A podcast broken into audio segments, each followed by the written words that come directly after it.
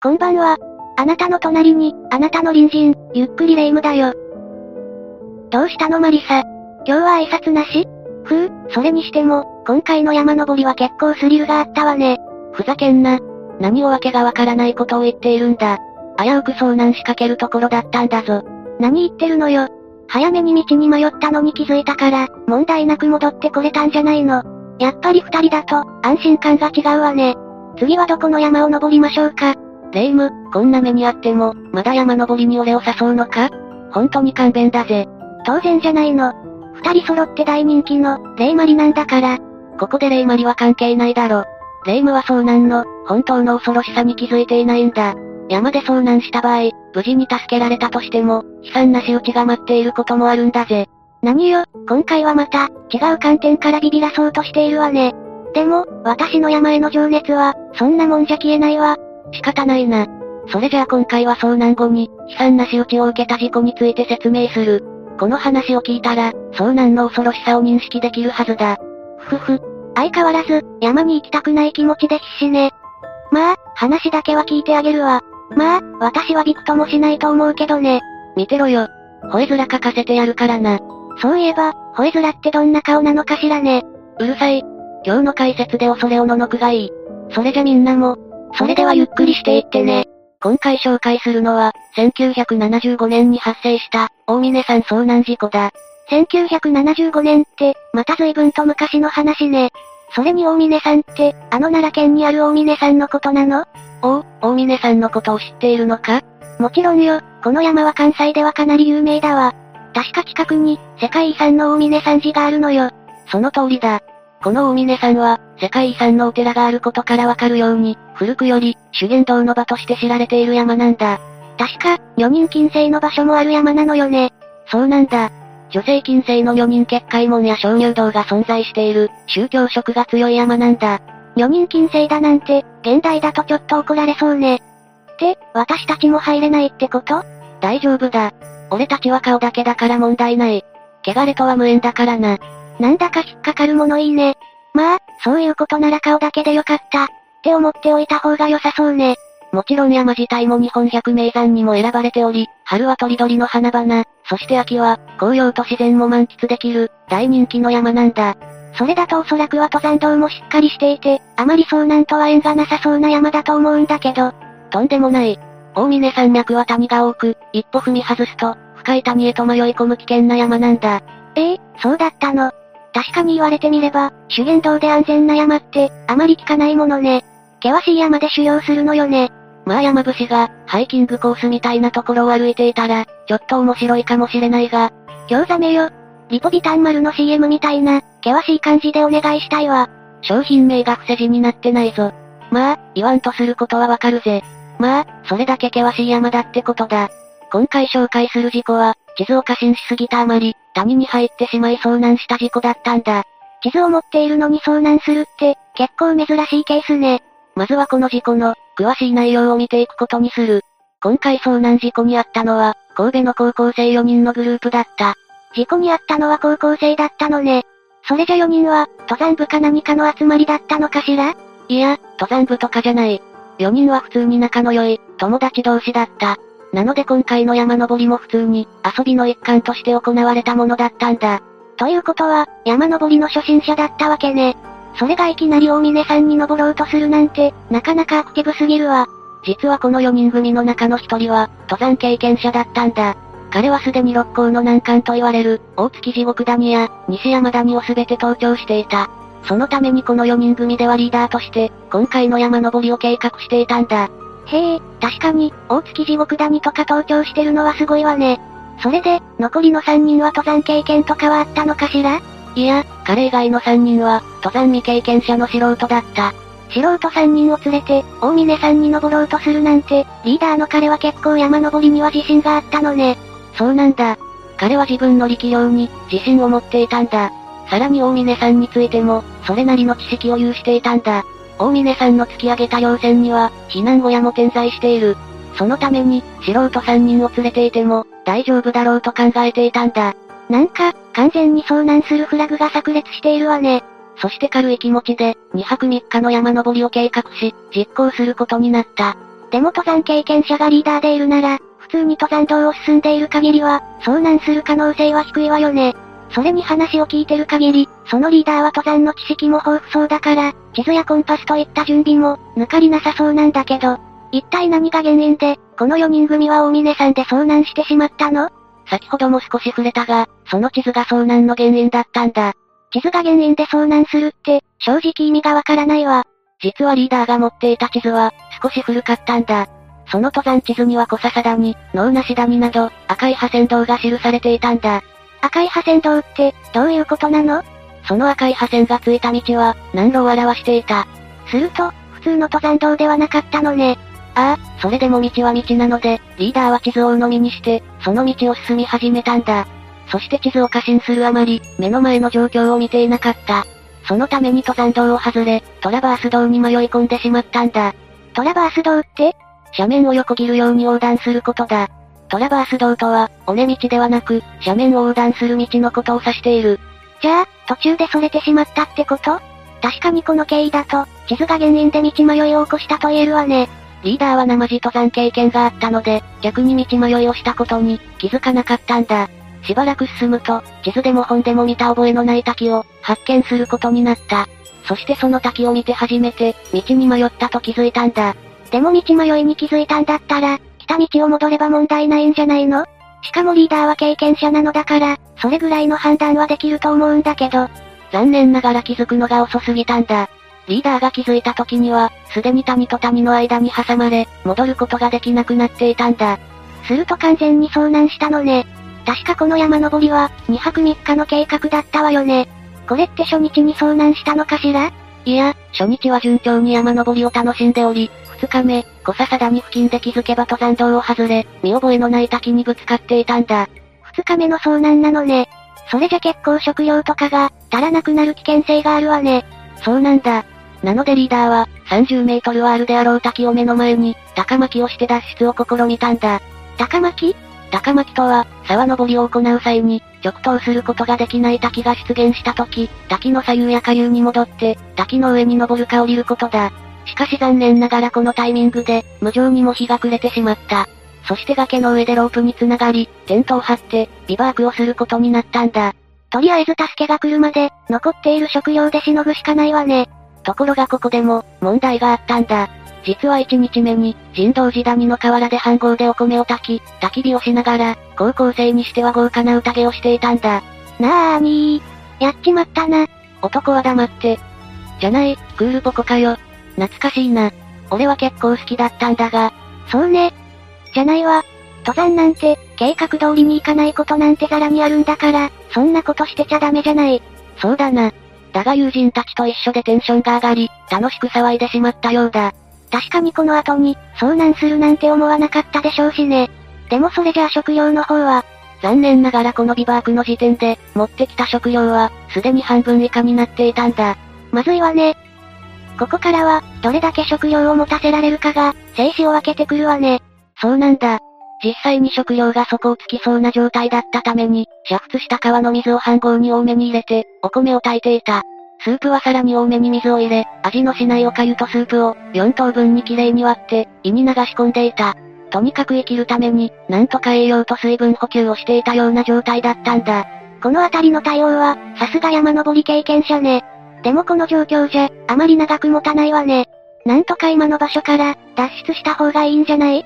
ただこの時、運悪く2日目から、雨が降り始めたんだ。そのために身動きが取れなくなってしまった。これはついていないわね。それじゃ本当に、雨が止むまで耐えるしかないわ。霊夢の言う通り、この状態だとむやみに動くと、さらに状況が悪化する可能性があったんだ。なのでビバーク箇所に留まるしか方法がなかった。ただリーダーは自分の責任だと感じて、なんとか道を探そうと、崖をよじ登り、探索に必死だったんだ。そのために気づけば、腕や足は傷だらけになっていた。気持ちはわかるけどこの状況じゃ、道を発見できる可能性はかなり低いわ。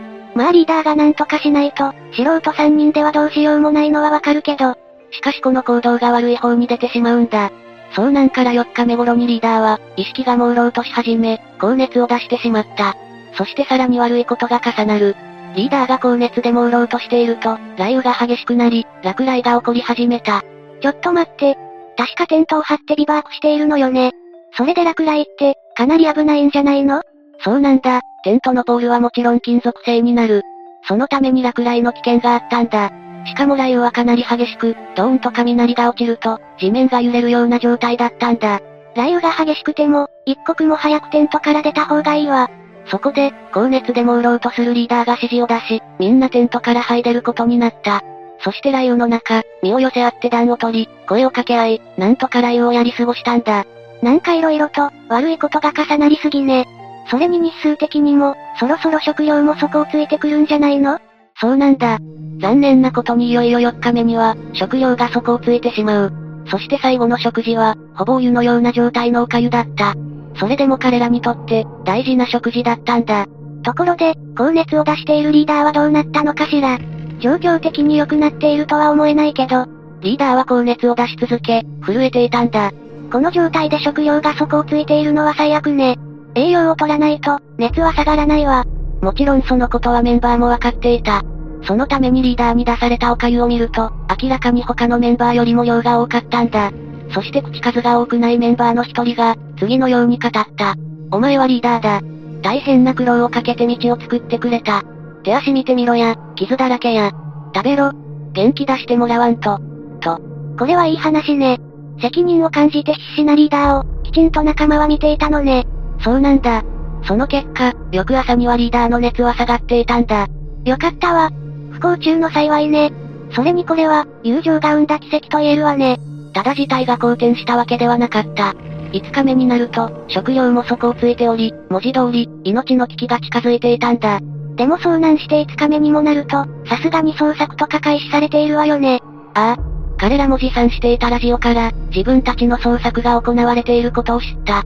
これはかすかな希望ね。そしてこの情報は、彼らに生きる勇気を与えたんだ。実際に、彼らの頭上を飛ぶヘリの音が、頻繁に聞こえるようになったんだ。これで、なんとか救われる可能性が出てきたわ。音が聞こえると、必死でタオルを回して助けを求めた。しかし無情にもヘリは間もなく、どこかへ消えていってしまったんだ。そんな、やっぱりそんなに簡単にはいかなかったのね。そして気づけば、遭難から10日も経っていた。これって、1週間近く食事をとっていないのよね。さすがにこの状態は、肉体的にも精神的にも限界ね。さらに追い打ちをかけるように、ラジオからは捜索打ち切りの知らせが流れたんだ。そして彼らは極度の空腹と寒さから、幻覚や幻聴が止まらなくなり、全員が平常心を保つのが、不可能な状況になっていた。そして誰が言い始めるでもなく、全員覚悟を決めて、遺書を書き始めたんだ。なんとか4人一緒だから、今まで耐えれたのね。でも最初の話だと、この遭難って助かるのよねああ、彼らが覚悟を決めた瞬間に、あの滝に引っかかっているもの、なんですかねという声が聞こえたんだ。彼らは一瞬、幻聴かと思っていたが、会話と足音が近づいてきた。それは幻聴ではなく、捜索を切り上げ、引き返す救助隊の人たちだったんだ。ええまさか捜索を打ち切ったタイミングで発見されるなんて、これも奇跡的すぎるわね。彼らは捜索のニュースを聞いた後、大滝にロープで黄色いポンチョを垂らしていた。捜索隊は、その黄色いポンチョを偶然発見し、その結果遭難10日目で、彼らは奇跡の生還を果たすことになったんだ。すごい大変な目にあったけど、無事生還できてよかったわ。これでなんとかハッピーエンドというわけね。レイム、最初に話したと思うが、この事故は、救助されてから色々とあった事故だ。遭難の恐ろしさはここからなんだぜ。ええ？でも救助されたんだから、これ以上何かトラブルがあるとは思えないんだけど。いや、この後彼ら4人には、凄惨な現実が突きつけられることになる。下山すると村には、パトカーや消防車だけでなく、剣丸いも待機していた。さすがに10日間も遭難していたのだから、最悪の場合も考えていたのね。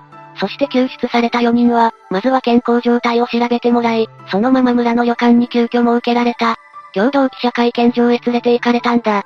ええー、ちょっと待ってよ。幻聴や幻覚症状まで出ていたのに、そのまま記者会見ってどういうことよ。確かに今では考えられない対応だな。ただ1975年という当時では、そんなに珍しくない処置だったんだ。でも、さすがに人としてどうなのかと思うわ。レイムは一つ大きな勘違いをしている。今回遭難にあった4人は、世間を騒がせた、迷惑な人物として見られていたんだ。ええそうだったの？普通に山登りして、遭難しただけで、なんで悪者みたいになっているのよ。この件については、後で詳しく説明する。とにかく世間への謝罪も踏まえて、記者会見は、無理やり開かれることになったんだ。しかも、夕方のニュース番組に間に合わせたいという、マスコミの要望を聞く形で、4人は夕方から深夜まで、ひたすら責任を問われ続けた。ちょっと、健康状態とかそっちの方が心配でしょ？そんなひどい扱いを、未成年の高校生にするなんて、今の時代だと考えられないわね。特にリーダーだった少年は、一人だけ個別での取材もさせられたんだ。これって救助された当日の話よね。体調的には大丈夫だったの？いや、さすがに記者会見が終わると、リーダーの少年は、そのまま意識を失った。ちょっとひどすぎるわね。彼らだって、遭難したくて遭難したわけじゃないのに。正直なところ、彼らは被害者として見てもらえてなかったんだ。実際記者会見が終了すると、すぐに警察の取り調べが始まった。これはめちゃくちゃね。この4人はこんなひどい扱いを受けて、何も言わなかったのかしら。文句どころか遭難した4人は、自分たちが起こしてしまった事故に対して、強い自責の念を抱えていたんだ。気持ちはわからないでもないけど、何が彼らをそこまで卑屈にさせているの？ちょっと理解できないわ。まず今回の事故は彼ら4人が、認識の甘さから引き起こした、道迷い遭難とされていた。まあ、間違ってはいないけど。でも、それにしてもひどい扱いね。そして学生にもかかわらず、学校への登山計画が見届けだったんだ。確かに届け出を出さなかったのはダメだけど、それは仲間同士の軽い遊びの一環だったんだから、そこまで非難するのもどうかと思うわ。実は彼らの学校には、山岳部がなかった。そこで、遭難した4人をはじめ、多くの生徒が署名活動を続け、山岳部発足の条件を満たしていたんだ。そしてこの遭難は、新しくできる山岳部の顧問を、探していたタイミングで起こった事故だった。確かにこれは、少し罰が悪いわね。タイミング的には最悪だったかも。なので、登山計画が見届けだったこともあり、学校にも、多くの心配と迷惑をかけることになったんだ。その結果4人には、無期限定額処分という、厳しい処分が言い渡されたんだ。ちょ、ちょっとこれは、さすがにやりすぎじゃない ?4 人とも反省してるじゃないの。それくらい、世間一般からすると、彼らの取った行動は、非難されるものだった。当時の世相もあるだろうがな。その結果、彼らはマスコミからの追及や周りの目、そして無期限定額により、自宅を一歩も出られない日々を送ることになる。その結果、精神的に追い詰められ、たくさんの人が必死に命を救ってくれたにもかかわらず、何度も自らの命を絶つことを考えるんだ。いくらなんでも追い詰めすぎよね。でも、当時としてはそこまで、非難される内容だったっていうのが正直驚きだわ。それに当事者の4人も、そこまで思い詰めるなんて、今の時代では考えられないわね。今だと開き直って、SNS に書き込んだり、救助されても、何の感謝もない人もいるって聞くのに、これも当時の時代背景だったんだろう。しかも彼らへのバッシングは、これだけではなかった。なんと、今回の捜索に関する費用が、請求されることになったんだ。ええー、嘘でしょ。そんなのとんでもない金額になるんじゃ。今回捜索に関わってくれた人は約200人。捜索に関わる細かい雑費や交通費、食事代や旅館代などが請求された。その金額は、軽く会社が1台変えてしまうような金額だったんだ。10日間遭難した上に、この仕打ちはひどすぎるわ。しかも彼らは無期限定学中。関係者への謝罪やお礼は、母親や家族が行っており、この事実が彼らをさらに苦しめる。さらにこの事故をきっかけに、高校は全ての部活を対象に、夏の対外試合を全て自粛させた。まさかこの遭難事故が、ここまで大きな影響を与えるなんて、それにこんな処分が出たら、今まで必死に練習してきた、他の部活の部員のみんなに、謝っても謝りきれない状況になってしまうわ。どんどん追い詰められていってしまうわよ。なんとかできなかったのかしら。大人が彼らを、こんなに追い詰めなくてもいいと思うわ。この事故は正直、誰にでも起こるような内容だ。それだけに、色々と考えさせられる事故なんだ。それでこの4人は、その後の人生は大丈夫だったの？ああ、幸い全員立ち直り、社会復帰している。特にリーダーだった少年は、大学に進学して、山岳部に入部しているんだ。全員社会復帰できたのは幸いだわ。確かに、高校生という立場で遭難事故を起こしたことや、山岳部ができるタイミングで、勝手な行動をとったのはいけないと思うわ。それにしても、悪気があって行動したわけではないのに、ここまで罰せられるのは、少し理解できないわね。何度も言うが、もちろん時代背景によるものもある。ただ遭難事故を起こすと、多くの人に迷惑をかけるのは、今も昔も同じなんだ。確かに、少し遭難を軽く見ていたわ。そうか、霊夢もようやく理解してくれたか。でも今回の遭難事故を見て、仲間の大事さもすごくわかったわ。やっぱり私には、マリサが必要なこともね。だから山登りもやっぱり、一緒に行かないとダメね。早速次のスケジュールを組むわよ。この話を聞いて、なんでそんな結論になるんだよ。本当に勘弁してくれ夫婦大丈夫よ。何かあっても私はマリサを見逃したり、じゃなかった、見捨てたりはしないわ。た、頼む。見逃してくれ。そ、そうだ。視聴者のみんなの中から、一緒に行く人を募集したらどうだ？それはいい考えね。マリサがリーダーで、私と視聴者13人とで、戸村牛山なんかどう？ガイドさんも3人いれば大丈夫よね？ちょ、おま、その人数とガイドの数って、2泊3日で重装よ。フラグ立てまくりじゃないか。勘弁してくれ。計画は任せて。じゃあみんな、そろそろ次回までのお別れね。戸村牛山に参加したい人はコメントしてね。先着13名様よ。やめろ。みんな、絶対に参加しちゃダメだぜ。大丈夫よ。戸村牛山の登山、それまで皆が、無事に過ごしていることを祈ってるわよ。それじゃ、次回も私たちの隣人として、ゆっくりしていってね。